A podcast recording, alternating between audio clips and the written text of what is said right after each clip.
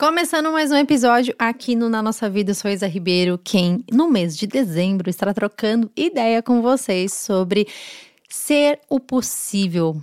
Estamos no desafio aqui em dezembro, no meu Instagram, na verdade. Meu Instagram é Ribeiro, Underline Isadora. Se você ainda não me acompanha por lá, te convido a me seguir, porque no mês de dezembro a gente está fazendo um desafio que é diário. Então, todos os dias, óbvio, tá rolando uma proposta muito bacana para a gente se desafiar a ser sempre a nossa versão possível. No primeiro episódio, aqui de dezembro, eu já expliquei para vocês mais ou menos, mais ou menos não, gente, assim, detalhei bem, na verdade, né? Eu tentei aqui ser modesta, na real, porque compartilhei com vocês tudo sobre o desafio, sobre essa filosofia, né? de ser do clubinho do sempre possível. E se você ainda não escutou, antes de escutar esse episódio, volta uma casinha escuta esse episódio 1, porque tá realmente muito especial. Eu tenho certeza que vai valer super a pena para conseguir fazer a conexão com esse nosso episódio, porque é o seguinte: no primeiro episódio eu compartilhei com vocês a primeira regra de ser sempre possível, de fazer sempre possível, né, nesse nosso desafio. Nossa espinha dorsal aqui de conteúdo são essas regras para que a gente não fuja, né, quando vier aí o mundo, essa sociedade louca, desenfreada, alto desemprego, produtividade, blá, blá, blá, blá, vier aí te buzinar que você tem que fazer o impossível todo dia, você volta aqui para essas regrinhas e fala: "Não, cara, preciso olhar para isso aqui para eu não fugir desse caminho. É esse caminho aqui desse, desse mar de possibilidades que eu tenho que filtrar antes, né, de cair realmente nessa ladainha de seguir o caminho do impossível.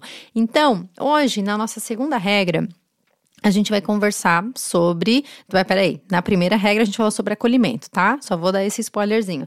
Nossa segunda regra é sobre corpo e mente sã. No final da primeira regra, na verdade, eu comentei um pouquinho com vocês, né, sobre corpo, sobre movimento, né, da importância realmente, né, para a gente estar ali atentas e fazer o nosso possível sempre, a gente precisa estar em sintonia com o nosso corpo, a nossa mente, é, a nossa relação com nós mesmas, né? A gente falou muito sobre a estima, né? Sobre a autoestima no primeiro episódio.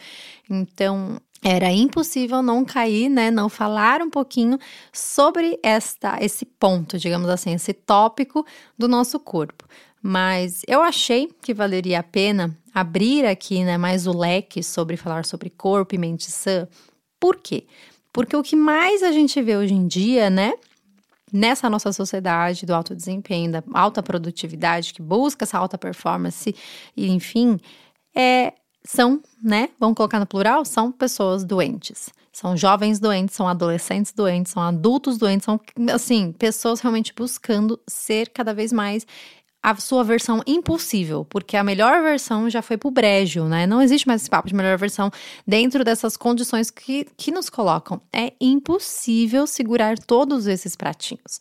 Então, hoje quero apresentar para vocês essa segunda regra possível para a gente lembrar de como é importante cuidarmos do nosso corpo e da nossa mente. Por isso que o caminho do possível é o caminho saudável. O caminho possível é o saudável para o nosso bem-estar. Então hoje é, como você já percebeu, né, o caminho possível é realmente um caminho pelo qual a gente precisa encontrar o nosso eixo de equilíbrio como um todo. Então, afinal, se o seu, vamos colocar assim, né, o seu eu profissional que busca se destacar, né, no mercado, que busca crescer e tal, isso não é errado, gente, todo mundo quer, né, óbvio ele, esse eu profissional não se descola do seu eu pessoal. Não dá. O seu eu pessoal, às vezes, está resolvendo problemas cotidianos, um monte de pindaíba aí que tem que resolver, solucionar.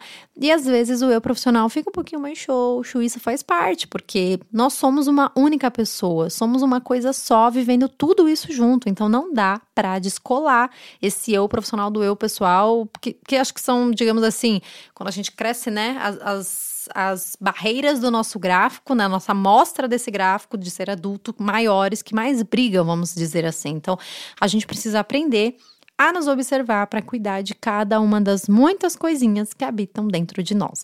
Por isso, o caminho de ser sempre possível começa com a nossa saúde, porque isso que é importante desde o princípio, ter a saúde ter a saúde em dia, né? Digamos assim, ter a saúde ali com o checkzinho da lista feito, não significa ficar gripado uma vez no ano. Isso não é saúde, gente. Saúde é tudo, absolutamente tudo em você. Saúde não se brinca e é uma coisa muito séria que a gente precisa olhar. Então, afinal de contas, Isa, se não é ficar gripado uma vez no ano, o que é saúde? A OMS, em 1946, vou trazer o conteúdo aqui para vocês, definiu a saúde como um estado de completo bem-estar físico, mental e social, não, ao, não apenas como a ausência de doença ou enfermidade. Então, isso quer dizer que esse termo está ligado com o contexto geral da sua qualidade de vida. Então, saúde, gente, Saúde é mental, emocional, físico e todo esse pacote. Por que, que tudo isso precisa estar em equilíbrio? Porque é necessário analisar o nosso corpo, a nossa mente e até mesmo o nosso contexto social. Quando esses pontos estão bem alinhados, né? Plenamente, a gente consegue viver e desfrutar os benefícios de uma saúde completa e repleta. Então, a sua mente precisa estar bem para que você consiga cuidar do seu corpo e que isso reflita em todas as áreas da sua vida. O bem-estar, o bem-ser e o bem-viver é um caminho possível se a gente não tentar ser seres humanos impossíveis. Então, eu comentei com vocês até né, no começo desse episódio que o, o, caminho possível é o, saudável, é o, o caminho saudável para o nosso bem-estar. Então, onde é que entra o bem-estar nisso tudo? Vamos falar um pouquinho sobre bem-estar? Agora que você já entendeu que esse caminho possível, antes de tudo, é caminho, é um caminho saudável, né, para você, que você precisa estar tá bem para assumir, realmente ter presença na sua vida, a gente pode falar sobre um outro ponto possível e importante que é o bem-estar.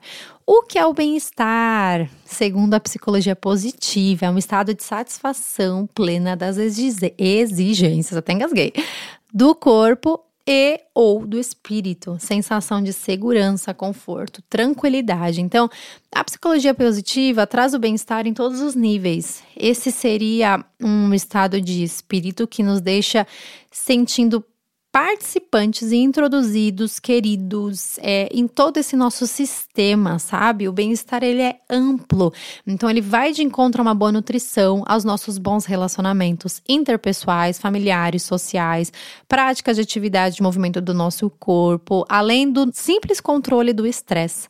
É uma relação harmoniosa de satisfação com a gente, sabe? Então, Vou falar com vocês agora, é, compartilhar com vocês alguns fatores principais que influenciam no seu bem-estar, já que agora você sabe que ele é um ponto importante. Então, o primeiro ponto aqui de influência, principal influência no bem-estar, é uma emoção de valência positiva. Por que o valência, tá? que eu faço questão de reforçar aqui. Porque falar sobre emoções positivas não é só falar sobre ser feliz ou só sorrir o tempo inteiro. Todas as emoções tem o seu valor, ou seja, tem essa valência. Por exemplo, emoções de valência negativa, como o medo, elas são importantes porque é um estado de alerta. Vamos supor que você está num estacionamento no escuro, vai, vai, vai, até um carro, vai até um ponto de ônibus, enfim, você está caminhando, você escutou um barulho, teu corpo vai, estar em, vai entrar em estado de alerta. Então ele vai sentir medo e esse medo pode te defender, pode te fazer correr, reagir, pensar rápido, enfim, é o teu corpo dá sinais também através das emoções. Então toda emoção tem uma valência, sabe? E aqui a gente vai falar um pouco sobre as emoções positivas, que é realmente quando você busca estar rodeado e próximo daquilo que te desperta emoções positivas, é claro. Então, de forma direta ou indireta, você se dispõe realmente a ser mais produtivo, num sentido saudável, aqui, por favor, essa palavra, infelizmente, né, gente, deturparam toda. Você se dispõe a ser mais criativo e mais sociável porque a gente vai falar um pouquinho sobre relacionamentos, as emoções positivas estão fortemente ligadas a o nosso contexto relacional. Então, as emoções de valência positiva produzem hormônios como a gente já tá cansado de saber, né, de ouvir desses hormônios, dopamina, serotonina, endorfina, ocitocina, que são realmente responsáveis para melhorar o nosso foco, a nossa disposição, a nossa motivação e a nossa própria sensação de bem-estar. Um outro fator que também é principal aí para a influência no nosso bem-estar, que a gente pode ficar atento, junto ao que desperta emoções positivas na gente, é o nosso engajamento. Então, buscar realmente se dedicar a atividades com a nossa atenção, atividades que nos chamem, né? tipo, é, porque sabe que você às vezes se implora para fazer. É, e são às vezes coisas muito bobas, não, não precisa ser uma coisa tipo muito mirabolante. Eu nunca esqueço, uma vez estava começando a namorar com meu atual marido, hoje já, já temos 12 anos juntos, mas dali no comecinho você não sabe muito bem algumas coisas da pessoa, que são curiosidades muito específicas. A gente estava fazendo lembrancinha pro aniversário do meu sobrinho, que na época era bebê. E aí, é, a gente tava ali em família, dobrando papelzinho, fazendo dobradura e tal dos guardanapos. E aí ele olhou ele, eu amo fazer esse tipo de coisa. E sentou todo empolgado ali, engajadíssimo em dobrar os negócios, as lembrancinhas. Eu, gente, que isso? Então, às vezes são assim, atitudes muito simples que você pode realmente encaixar e tornar possível para que você se engaje. É, atividade, desde atividades manuais mesmo, mas principalmente aqui, é, pensar em atividades que têm esse significado, sabe? Que carregam realmente esse objetivo claro, que está alinhado, isso é importante, que precisa estar tá alinhado com os nossos valores pessoais, com aquilo que a gente acredita, porque no fim das contas não é só o realizar, né? Só o fazer algo físico, mas é realmente a gente se sentir realizado e engajado com aquilo que nos completa, também emocionalmente, como o nosso ponto anterior já disse pra gente. Então, um terceiro ponto importante para a gente ficar atento e cuidar, né, nosso para a gente manter o nosso bem-estar aí bem bonitinho, como eu disse para vocês, é os nossos relacionamentos. Então, cuide e cultive das suas boas relações, gente. É importante a gente criar conexões, vínculos e até envolvimento emocional é, em muitas situações, né, com as pessoas. Quando a gente cria essas relações interpessoais construtivas e saudáveis, a gente influencia influencia né, positivamente as emoções e comportamentos individuais. Então, assim, a gente aumenta a nossa sensação de bem-estar. Então, o ser humano é um ser coletivo. Por mais que é, a gente esteja às vezes se entulhando, se empilhando, né? E ficando cada vez mais fechado no seu mundinho, principalmente em grandes cidades, a gente às vezes nem sabe o nome do vizinho, enfim é muito importante a gente parar para olhar no, no, nos olhos das pessoas, conversar com elas com educação, conversar com jeito. E isso eu senti tanto quando a gente mudou aqui para o interior, gente. Assim, mudou muito a qualidade do nosso, do nosso relacionamento, me fez, me chamou a atenção para muito do que eu poderia melhorar com as outras pessoas também, sabe? Então, cuide, das suas relações. Seja essa pessoa realmente atenta e disposta a melhorar a forma como você relaciona com as pessoas que são queridas com você. Não precisa ser uma torcida do Flamengo, gente. A gente não é uma questão de número, é uma questão de qualidade mesmo das pessoas que a gente tem por perto.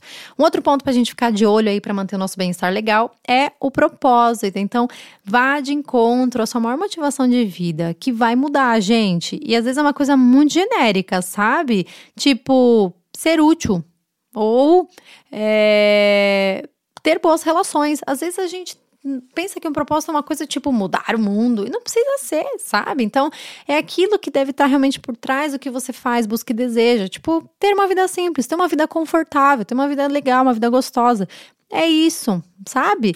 O propósito que realmente dá sentido à nossa existência quanto seres humanos. Então, precisa ter um significado só para sua vida. Não precisa nem contar para ninguém, não. Precisa ser só para você. Então, não entre nessa de glamourizar o propósito. O propósito é algo simples e profundo, como, como eu já comentei com vocês nesses exemplos, sabe? Mas realmente é um processo de dentro para fora para a gente descobrir e às vezes a gente descobre em situações muito inusitadas ou através das pessoas. Às vezes as pessoas falam muito pra gente do nosso propósito, porque às vezes nem sempre a gente para pra pensar nele, né? Mas fica de olho aí no que as pessoas falam de você, tipo, nossa, fulano é sempre essa daí, que traz um bolinho no, no café da tarde, sabe? às vezes o seu propósito é cuidar, enfim, exemplos aqui para que a gente realmente se identifique e torne mais simples, alcançável e possível o nosso propósito. O nosso último ponto para a gente cuidar do nosso bem-estar são das realizações da nossa vida. Então, de nada vale a gente sonhar tanto e tão longe, tão alto, né? Ou tão, com tanta ostentação por algo que a gente não busca realizar é, se não for para transformar também numa experiência ou numa conquista gostosa, sabe? Então, bons resultados vêm realmente do nosso agir. Então, estabeleça objetivos claros, é, se dedique para conquistá-los e comemore, comemore muito as suas vitórias. Nesse processo, a auto e a autoconfiança, né, e a autoestima são indispensáveis, é um trabalhar junto com elas. Então, vão aí diariamente trabalhando, remando, que como já disse para vocês, né, a gente tem essa necessidade de olhar para nossa história e sentir orgulho de quem a gente é. É uma necessidade humana. Então, se sinta realizado e feliz pelo seu caminho possível, por aquilo que você está fazendo hoje, por essas conquistas diárias que a gente carrega junto da gente. Então, o equilíbrio é algo possível? Quero brevemente fazer com vocês aqui, compartilhar para vocês, né, uma analogia do equilibrista. O equilibrista é alguém que aprendeu a encontrar o equilíbrio fundamental entre as coisas que para que nada desmorone? Não, não é isso não. Existem muitos fatores que influenciam no equilíbrio desse profissional. Exemplo, o tempo, o lugar, o clima, o seu estado de espírito. Então pensa, se equilibrar numa corda dentro de uma sala é uma coisa, se equilibrar nessa mesma corda em cima de um penhasco com vento e sol forte é outra coisa. O equilibrista é quem aprende a estar sempre disposto a encontrar o equilíbrio. Não é alguém profissional no equilíbrio, é um alguém disposto a encontrar equilíbrio. Para isso, para responder essa pergunta, a gente volta para nossa primeira regra. O equilíbrio que você está buscando é em comparação a você? Esquece a vida dos outros. O equilíbrio que você está buscando leva em consideração as circunstâncias de quem você é agora. Não adianta comparar com o que você fazia no ano passado ou até semana passada, gente. A gente muda muito. Então, lembre-se que para ser um equilibrista, o equilibrista, na verdade, a alma do equilibrista é saber analisar as circunstâncias dele e tudo. Andar na corda é quase o de menos, quase. Porque são as circunstâncias e todos os outros fatores que vão determinar o, como ele vai encontrar esse equilíbrio. Então, use as suas experiências passadas como base, mas sempre se adapte às circunstâncias atuais. A gente consegue, gente. É só não afobar o passo e a gente ir no nosso ritmo. Então, o seu o seu equilíbrio é totalmente possível. Espero que vocês tenham gostado desse episódio. A gente se encontra no próximo para nossa próxima regrinha de ser sempre o possível. Eu quero agradecer a Sandálios Ipanema pelo apoio nesse desafio do sempre possível, que assim está sendo possível a gente tornar esse sonho de compartilhar com vocês um desafio tão gostoso, tão completo tá tão bonito, gente, no meu feed do Instagram. Vamos lá olhar. Obrigada mesmo pela confiança no meu trabalho. Um grande beijo e até mais.